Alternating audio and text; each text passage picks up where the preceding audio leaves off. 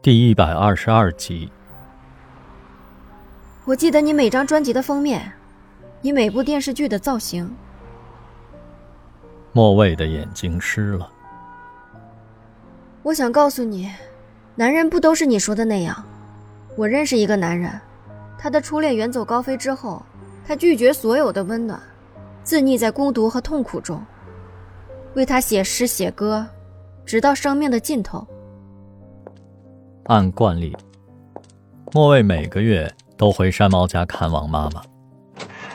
这天，家门口的鞋柜旁边多了一双黑皮鞋，那是山猫和母亲五年前给父亲挑选的生日礼物。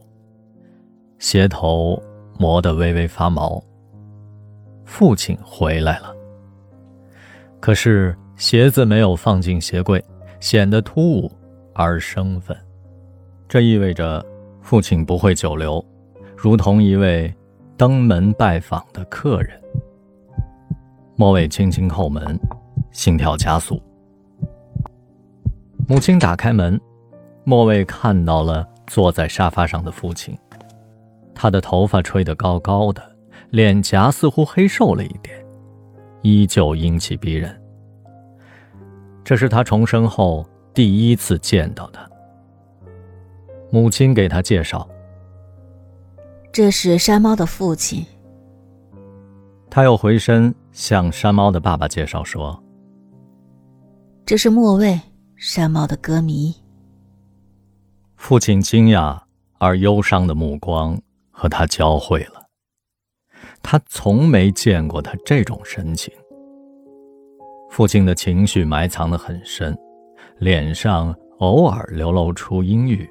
烦闷，甚至愤怒，但绝不忧伤。他从骨子里排斥这种毫无意义的懦弱情感。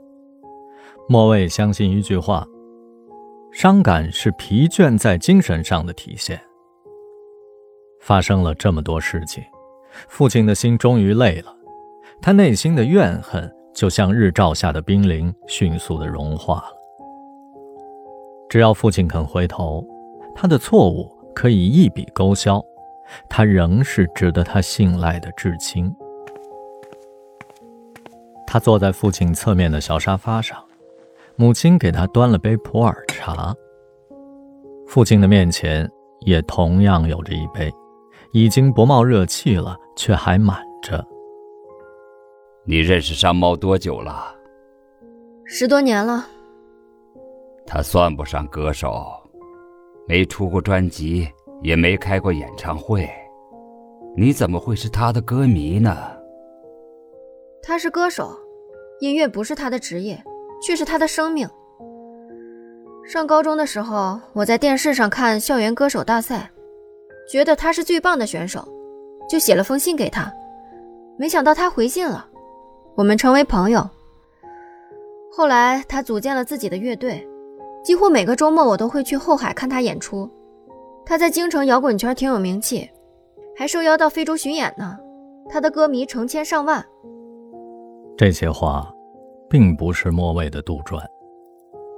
当年，山猫夺得了校园歌手的大赛亚军之后，来自全国各地的信件雪片般的飞进了他的学校，还有狂热的女粉丝在信纸上沾满了唇印。他来不及一一拆读，更无暇回复。他只跟一个广西的女孩鸿雁传书。女孩的信件写得行云流水，笔迹美如字帖。他认真地跟她探讨音乐，给她带来了许多美好的幻想，如同书山题海中的一片绿洲。他跟她索要照片儿。女孩寄来的是一幅钢笔的素描侧面像，鼻子尖尖的，梳着一条很长的辫子。他们的通信持续到高中毕业，约好了假期一起去旅行。山猫订好了前往桂林的火车票，正考虑怎么跟父母交代，而母亲告诉他，舅舅去世了。他被巨大的悲痛压垮了，把自己关在屋子里，一天到晚的听摇滚。后来，他给女孩写过一封信，为自己的爽约道歉，可那个女孩却杳无音讯了。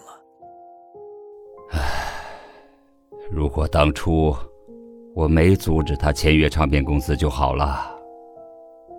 我一直不能接受一个当歌手的儿子，而现在，我连儿子都没有了。